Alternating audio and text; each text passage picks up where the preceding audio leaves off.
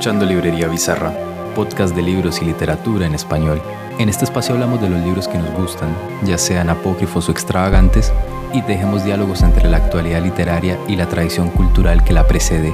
Mi nombre es Naum y te invito a que nos acompañes en este episodio.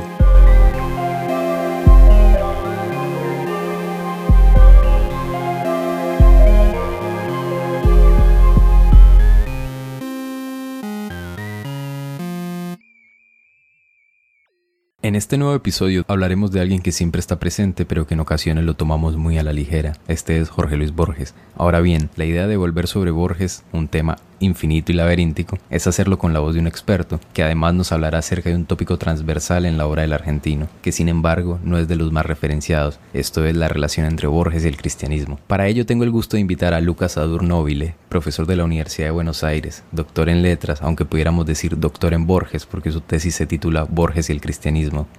Lucas, un gusto tenerte acá y gracias por aceptar nuestra invitación. Un gusto para mí y muchas gracias a vos por invitarme siempre es lindo poder hablar de lo que a uno lo apasiona. Además, qué bueno poder desarrollar pasiones de ese estilo. Lucas, quería empezar preguntando por algo que planteas en tus textos y conferencias. A veces parece que con el mito borgiano del viejo, ciego, sabio y agnóstico, se ha fijado en la mente de sus lectores que ese fue siempre Borges. Pero tú señalas que hay al menos tres momentos clave en su relación con el cristianismo. Uno quizás más cercano al catolicismo en los años 20, ya uno decididamente agnóstico y uno tardío y quizás protestante. ¿Nos pudieras hablar un poco de esto? Sí, bueno, igual lo acabas de sintetizar con bastante precisión. Sí, yo creo que en Borges, bueno, Borges se hace famoso, digamos, a partir de, por poner una fecha, podemos decir el 55, pero bueno, entre los 50 y ya decididamente a partir de la década del 60 se hace famoso no solo en Argentina, sino en el mundo, si bien siempre tuvo cierta notoriedad. Y en ese momento él empieza a construir lo que Annick Louis llama su obra oral, una obra que corre en paralelo a su obra escrita, que consta de un montón de entrevistas, intervenciones en medios, en radios, en revistas, en realmente muy proliferante. Y ahí él diseña una imagen de sí mismo, que es lo que, bueno, como vos recién dijiste, es una idea de Premat, ¿no? Y de Lefer, el ciego sabio, este personaje que es muy familiar, aún para quienes no son lectores de Borges, ¿no? Seguramente alguna vez se lo cruzaron y ahí también opera retrospectivamente sobre su obra, a través de, las reediciones, que era algo que ya venía haciendo desde antes, y se nos presenta como si él hubiera sido siempre igual a sí mismo, como si esa imagen que él cristaliza ahí a partir de los 60 se proyectara hacia atrás, hacia toda la obra. A esto contribuye, por ejemplo, que durante la vida de Borges sus primeros libros de ensayos no se reeditaron, entonces no era tan fácil acceder a, ese material y a la enorme cantidad de material que Borges había publicado en revistas, pero no había reunido en libros. Todo esto entonces da algo de una imagen muy poderosa del escritor, que es la que él mismo intentó imponer, y fue una operación muy efectiva. Logró convencer durante mucho tiempo a, a lectores e incluso a críticos inteligentes de que él había sido siempre así, ¿no? Un agnóstico o escéptico que solamente se preocupaba por cuestiones metafísicas y filosóficas y no le interesaba demasiado el contexto sociopolítico de Argentina y demás. Pero cuando uno va a revisar los textos, que es, bueno, algo que yo siempre le menciono a, Nick porque para mí en eso sus trabajos fueron muy iluminadores, ¿no? Hay que ir a ver las primeras ediciones de Borges, bueno, también Daniel Balderston, Jorge Panesi, hay toda una renovación de la crítica borgiana en la década del 90 que apunta a esto, bueno, vayamos a leer de nuevo las primeras ediciones de los textos de Borges, esos textos situarlos en el contexto en el que fueron publicados, y ahí uno encuentra muchas veces cosas muy distintas a las que uno encuentra si solamente va al Borges de las obras completas, que es el Borges que él quiso de alguna manera construir. No digo que esté mal leer ese Borges, por supuesto y probablemente a nivel estético sea el más extraordinario, pero bueno, es interesante ir a leerlo ¿no? en, en esas primeras revistas de vanguardia de los 20 o en las publicaciones en las revistas de la década del 30 y demás. En esa revisión uno va a, esos ensayos y encuentra, por ejemplo, Quiero decir, si uno lee al Borges de los años 20, tratando de poner entre paréntesis todo lo que sabemos de lo que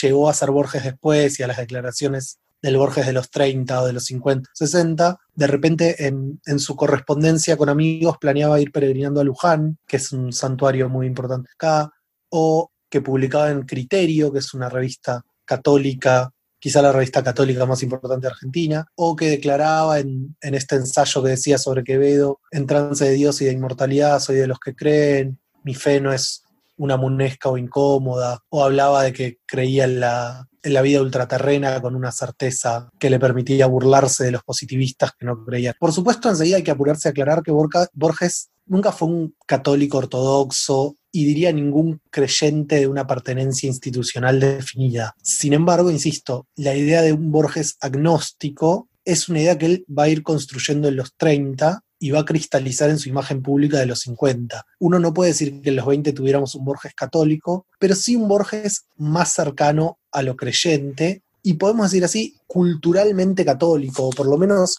muy cerca de ciertos autores intelectuales, artistas, bueno, inclusive su hermana Nora, que participaban de círculos católicos. Yo ahí propongo entonces una primera etapa, especialmente en el 28-29, donde Borges estuvo cerca de este grupo de artistas católicos que se nucleaban en torno a un cenáculo llamado Convivio y a esta revista Criterio y a otras revistas como Número. Bueno, Borges va incluso a llegar a publicar en Sol y Luna, que era otra revista más o menos vinculada a este grupo, aunque eso ya en otra etapa que requeriría otras explicaciones. En ese momento, digamos, Borges era considerado por los católicos como una especie de aliado, un aliado un tanto díscolo, un tanto heterodoxo, pero alguien sobre el que ellos escribían, a quien ellos defendían, a quien ellos publicaban. Es importante establecer como esta diferencia. No es que Borges fuera un católico practicante, ortodoxo ni comprometido, pero sí para los católicos era un aliado, era alguien a quien consideraban de su círculo.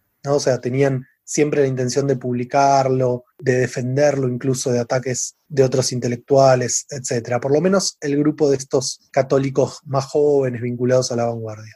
Eso sería como el primer momento que a mí me interesó. En ese momento, además, pero esto en realidad es una constante, la obra de Borges está llena de referencias teológicas, de citas de, la Biblia. En una primera etapa, diría curiosamente, más referencias teológicas que bíblicas. ¿no? La Biblia va a ir cobrando presencia cada vez más con el correr de las décadas a partir de los 30, 40, 50 y así. En 1930 yo marco un, momento de ruptura que me parece muy importante. Hay un reposicionamiento general del campo literario argentino, irrumpen un montón de cosas en la década del 30, en, en Argentina el golpe de Uriburu, primer golpe militar que interrumpe el gobierno democrático de Irigoyen, al que Borges había adherido al, de joven era irigoyenista. Yo recuerdo, yo recuerdo ahora el famoso poema Fundación Mítica de Buenos Aires, donde Borges dice, el corralón seguro ya opinaba Irigoyen, y su respuesta en la polémica del meridiano intelectual, donde escribe, una ciudad que dice envidiable para elogiar, una ciudad cuyo Irigoyen es primo de Rivera,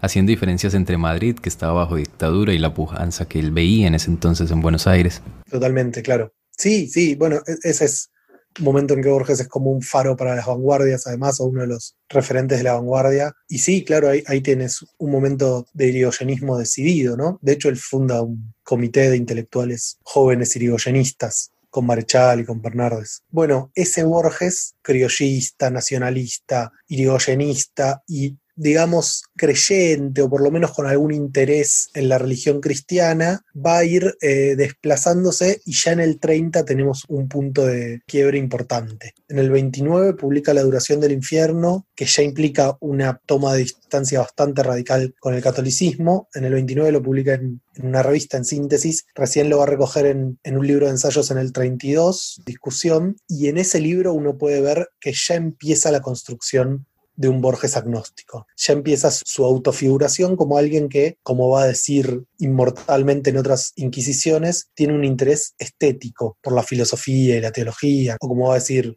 Entlón sobre la filosofía y después en algunas entrevistas ampliándolo a la teología, considerar las literaturas fantásticas, ¿no? Considerar que la metafísica y la teología son ramas de la literatura fantástica. Pero lo, lo que yo quiero decir es, ese Borges, por supuesto existe, y además podemos decir, es el Borges clásico, el Borges que escribe los libros más importantes, el Borges de ficciones, del Aleph, de discusión, de otras inquisiciones, de los cuatro libros que yo creo que son los que cimientan la fama internacional de Borges, que se publican entre el 32 y el 52. En esa etapa Borges construye una imagen de autor agnóstico, aunque en realidad la palabra agnóstico recién la usa tardíamente y en entrevistas, no, no es algo que aparezca en su obra, en su obra aparece más bien la idea de escepticismo, no es equiparable al de los 20 Y lo que yo propondría tampoco es equiparable exactamente al Borges de la última etapa a partir de los 60 si en los 20 hablábamos de un Borges creyente y con algunas amistades en círculos católicos, y entre el 30 y el 50 una ruptura muy radical con el catolicismo argentino, de quien además se va a burlar abiertamente, ¿no? Hay, hay un ensayo maravilloso que es la necrológica que él publica cuando muere Chesterton en el 36, que publica en Sur, Modos de G.K. Chesterton, donde hay una toma de distancia muy decidida con el cristianismo. Dice, ninguna de las atracciones del cristianismo puede competir con su desaforada inverosimilitud,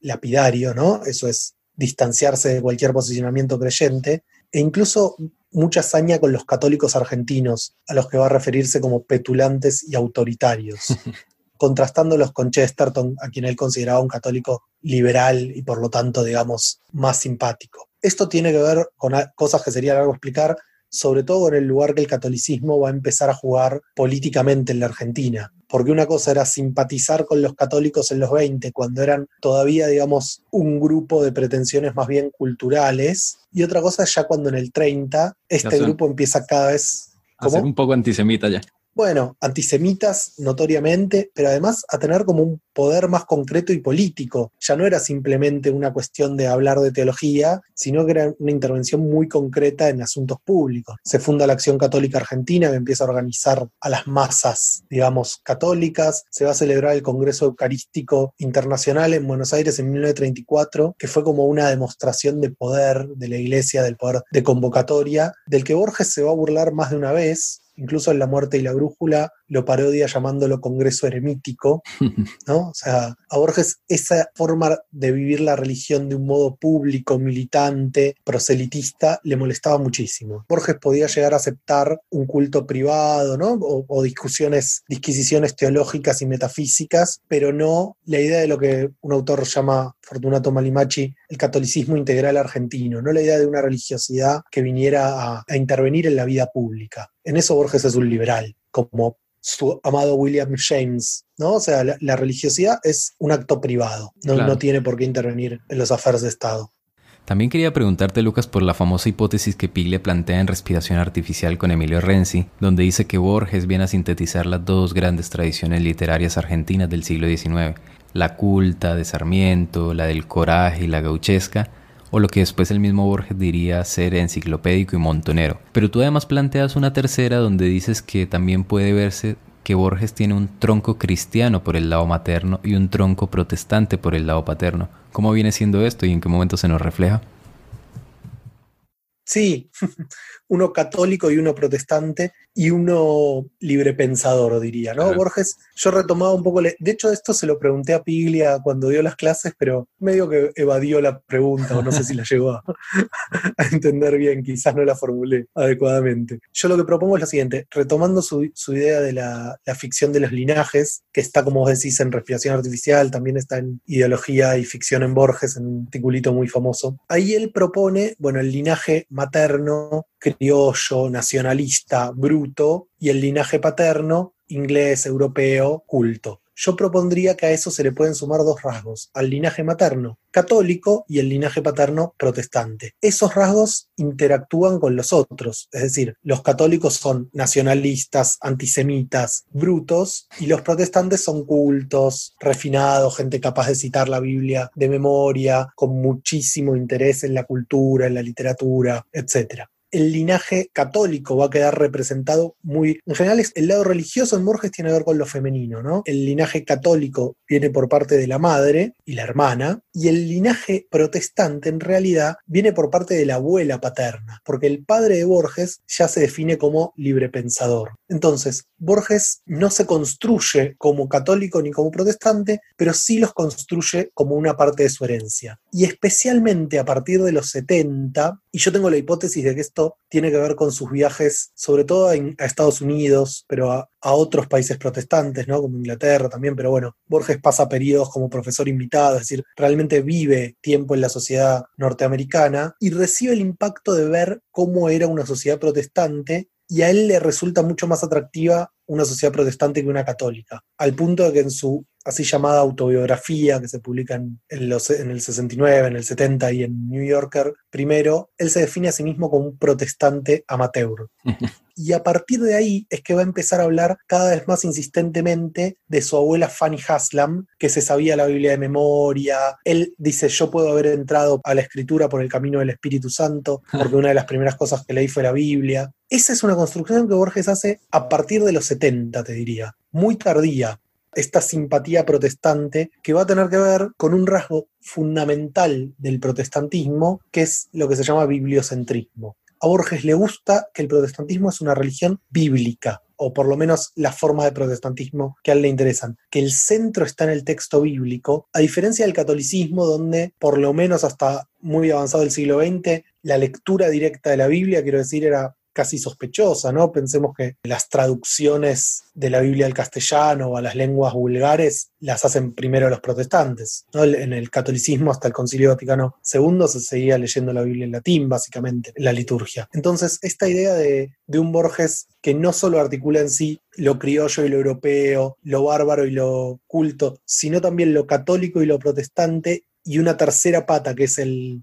el libre pensador, para mí funciona muy bien, así como Piglia lee su hipótesis en el sur, yo creo que podría leerse esta ampliación de la hipótesis en un cuento del 70 que es el Evangelio según Marcos, donde tenemos un personaje que se define como librepensador, pero cuya madre es católica, le hizo prometer que va a rezar el Padre Nuestro todas las noches, como Leonora Acevedo le hizo prometer a Borges, y tenemos además un grupo de extranjeros, los Gutri, que tienen una Biblia protestante. Entonces, en este cuento se ven esos tres elementos.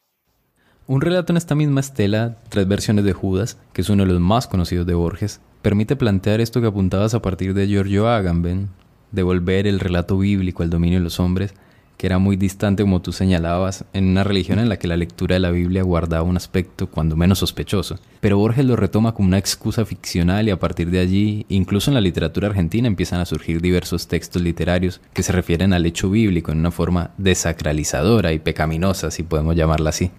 Claro, el término de Agamben que está bueno para mí es profanatoria. Profanatoria.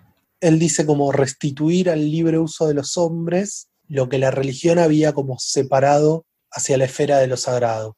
A mí me parece que, eso es una operación muy interesante de Borges y que tiene que ver con su filiación protestante en partes y este interés por el texto bíblico, más allá de tradición y del magisterio de la iglesia, el texto bíblico, digamos, la libre interpretación o la interpretación individual del texto bíblico, pero también tiene que ver con esta construcción de un posicionamiento escéptico o agnóstico en esas tres versiones de Judas es, un ejemplo extraordinario de lo que puede ser tomar el texto bíblico, la letra del texto bíblico, y a partir de eso construir hipótesis.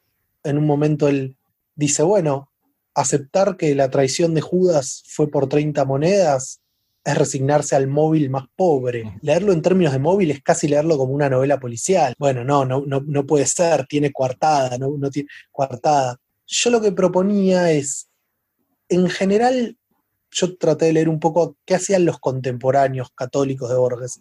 Ya los contemporáneos católicos de Borges no trabajan como trabaja él con el texto bíblico. ¿no? Si uno lee tres versiones de Judas, está lleno de citas bíblicas, literalmente. Los contemporáneos católicos de Borges en general trabajaban, en todo caso, o con referencias más teológicas, como pasa en Marechal muchísimo, o con referencias a episodios en todo caso, pero no, no tanto con el texto de la Biblia, sino más bien parábolas de Jesús que eran renarradas.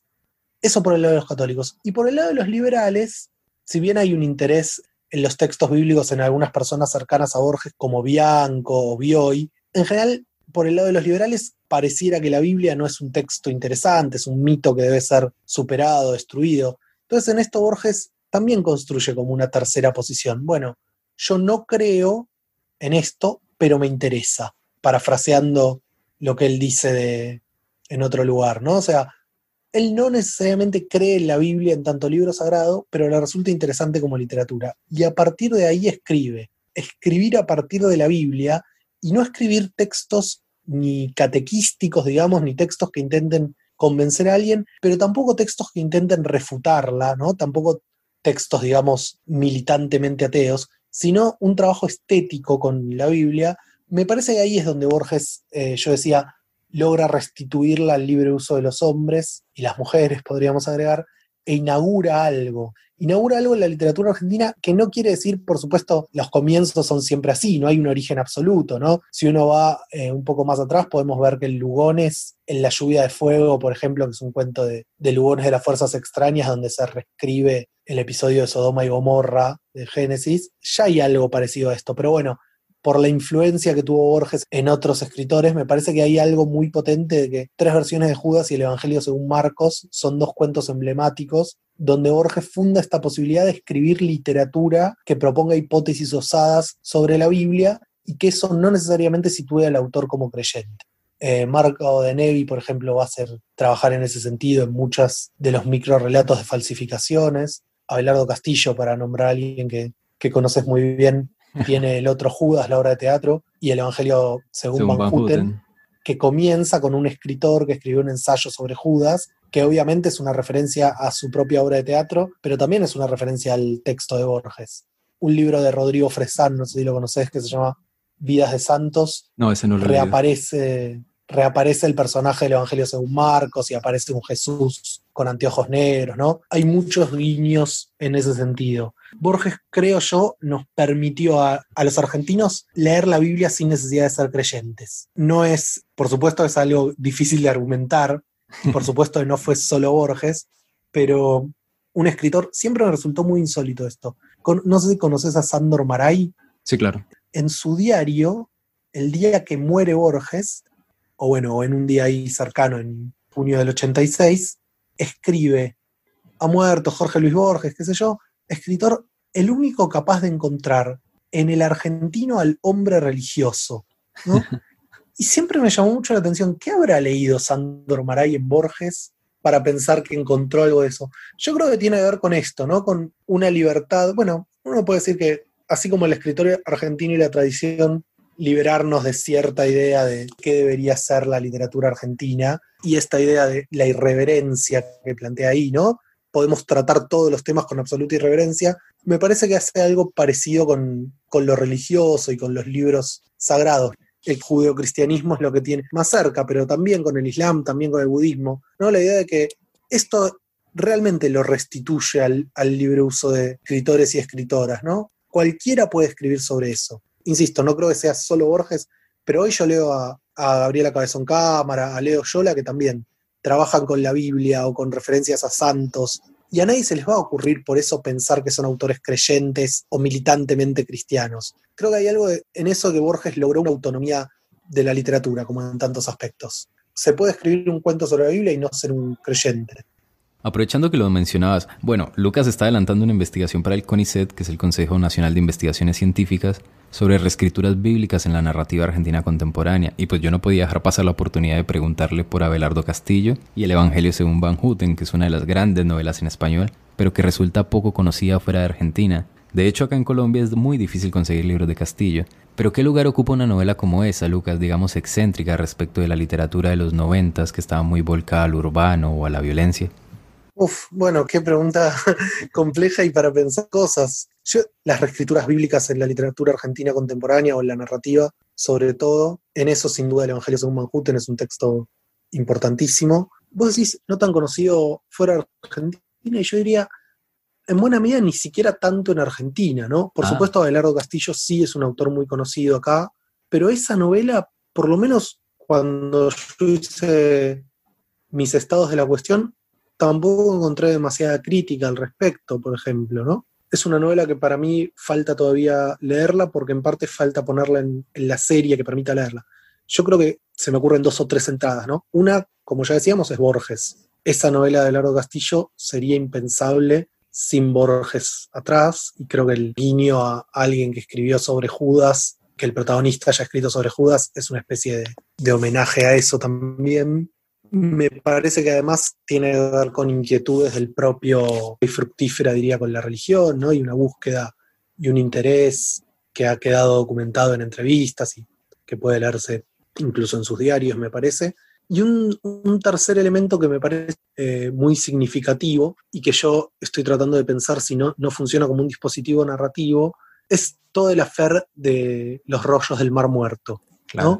¿Qué quiero decir con esto? Ese descubrimiento que se populariza muchísimo en una época, hoy quizás algunos de, no sé, vos supongo ubicarás, pero quizás la gente joven no sepa de qué hablamos cuando hablamos de los rayos mar muerto, pero más allá de, su significado real, ¿no? De que se encontraron, y la biblioteca en Hammadi, ¿no? De que se encontraron manuscritos antiquísimos, incluso con textos bíblicos y una serie de textos que hoy llamamos apócrifos. Sobre todo, creo, eso permite a escritores y escritoras un dispositivo narrativo. Es decir, la idea de que puede aparecer un evangelio nuevo. Eso está en este libro de Castillo, obviamente, pero también está en Dalmiro Sáenz, en Cristo de Pie, y en última instancia uno puede pensar, está resonando incluso en el código da Vinci, ¿no? Se populariza esta idea de, bueno, y si de repente aparece un evangelio que cuenta otra versión de la historia, hay otro escritor argentino que escribió el evangelio de María Magdalena, tenemos el evangelio según el hijo de Meiler, el evangelio según Jesucristo de Saramago. Yo creo que toda esta serie de textos que por supuesto no es una novedad absoluta en la historia, ¿no? Ya recreaciones novelísticas de la vida de Jesús hay muchísimas, pero creo que Castillo se sitúa específicamente en esa idea, ¿no? De que aparece un nuevo evangelio apócrifo o por lo menos que había permanecido oculto y que parece mostrar otra versión con respecto a los anteriores. En el caso de Castillo, una versión me parece muy cercana a la teología de la liberación, ¿no? Que en, bueno, que en Colombia fue muy importante. Claro, acá tuvimos la conferencia del episcopado en Medellín, donde estuvo Gerardo Valencia y tuvimos a Camilo Torres, y en general fue una época muy agitada. Quería preguntarte una última cosa sobre Borges, quizás una pregunta un poco amplia, pero ¿cómo es la figura de Cristo en la obra de Borges? Uf, sí, es, una pregunta muy amplia. Una vez escribí un, un, ensayito sobre eso, que creo que lo mejor es el título, que es de Borges, no mío, por supuesto, que es un dios despedazado y disperso. Así lo llaman en Paradiso 31. Yo diría lo siguiente, a ver, para empezar, la figura de Jesús atraviesa toda la obra de Borges. Está en los primeros poemas, que probablemente le venga de los expresionistas, están llenos de crucifixiones y aparecen algunos cristos, ¿no? La noche que en el sur lo velaron tiene los ojos se nos está muriendo en lo alto como Jesús va a atravesar el periodo clásico con un centro, por supuesto, en, tres versiones de Judas, pero también en tema del traidor y del héroe, que yo creo que es, un cuento sobre Jesús. Primero, de hecho, que en algún sentido Borges escribe, aunque también Hombre de la Esquina Rosada se lo llevan en andas como los verdugos a Cristo, más o menos. Quiero decir, es una figura muy potente. Yo lo que propondría es dos o tres cosas. En los primeros años, para mí, sobre todo un tópico, un punto de comparación en los años 20, pero no tiene una entidad demasiado idiosincrática en Borges, ¿no? ¿no? Aparece algo que creo yo pueda decirse que es un rasgo tan singular de él. En los 30, 40 construyes este posicionamiento agnóstico y va a aparecer esta idea de Cristo como un modelo narrativo lo que él después va a sintetizar como hay dos grandes historias, ¿no? La de Ulises y la de Cristo. Cristo sería la historia de un sacrificio y eso va a resonar en tema del traidor del héroe, pero también en el muerto, también decía en Nombre de la Esquina Rosada, en un montón de textos. Esto me parece en ese momento de narrativa y ensayo entre el 32 y el 52, para poner un corte. Y después, la última etapa, la larga última etapa de Borges, que yo situaría desde el, el Hacedor hasta los conjurados, digamos, esos últimos 20, 25 años, me parece que la figura de Jesús va a adquirir cada vez más un lugar relevante en la poesía, que es lo que yo llamaría una cercanía emotiva. Es una figura que interpela.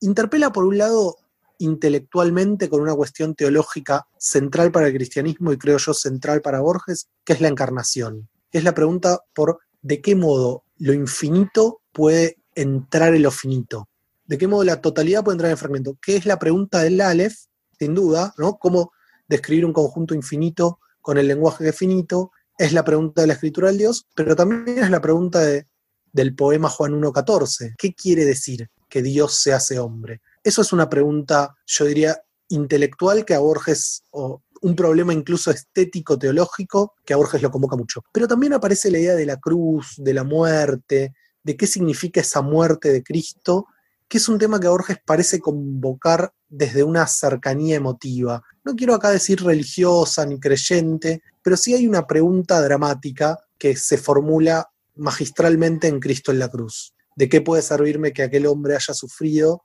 si yo sufro hoy? En general, se suele leer esa pregunta como una pregunta retórica que sería traducible en no me sirve de nada. Muchos críticos lo leen así.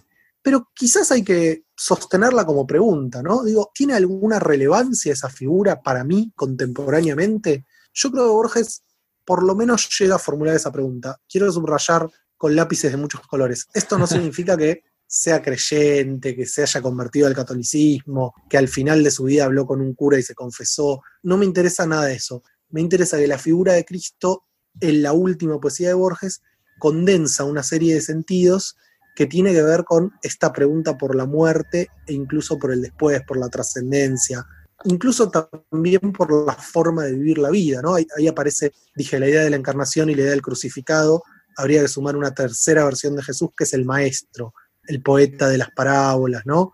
El que tiene una ética del perdón capaz de anular el pasado, el que dijo, perdónalos porque no saben lo que hacen y, y la historia no va a dejar que mueran esas palabras. Toda esta doctrina del perdón también aparece interrogada. Hay como una especie de cercanía más emotiva a la figura de Jesús en esos últimos libros de poemas, sobre todo. Así que bueno, Lucas, no preguntaré más para poder seguir convocándote como Borges a Jesucristo. Y nada, agradecerte por tu amable y valiosísima participación en Biblioteca Bizarra, que siempre tiene sus micrófonos abiertos para ti. Bueno, encantado, ¿eh? para mí charlemos cuando quieras de lo que sí, quieras. aquí te voy a seguir invitando. ah, bueno, bueno, encantado. Te invito a seguir a Librería Bizarra en Spotify, Apple Podcasts, Deezer, YouTube o cualquiera que sea tu plataforma preferida. Recuerda que también puedes seguirnos en Instagram y si te gustó este episodio, puedes recomendarlo y dejarnos tus comentarios. En el trabajo musical estuvo Joseph Paternina, en la portada y el trabajo artístico María José Porras y Nabeli Figueroa. Recuerda seguirles. Hasta la próxima.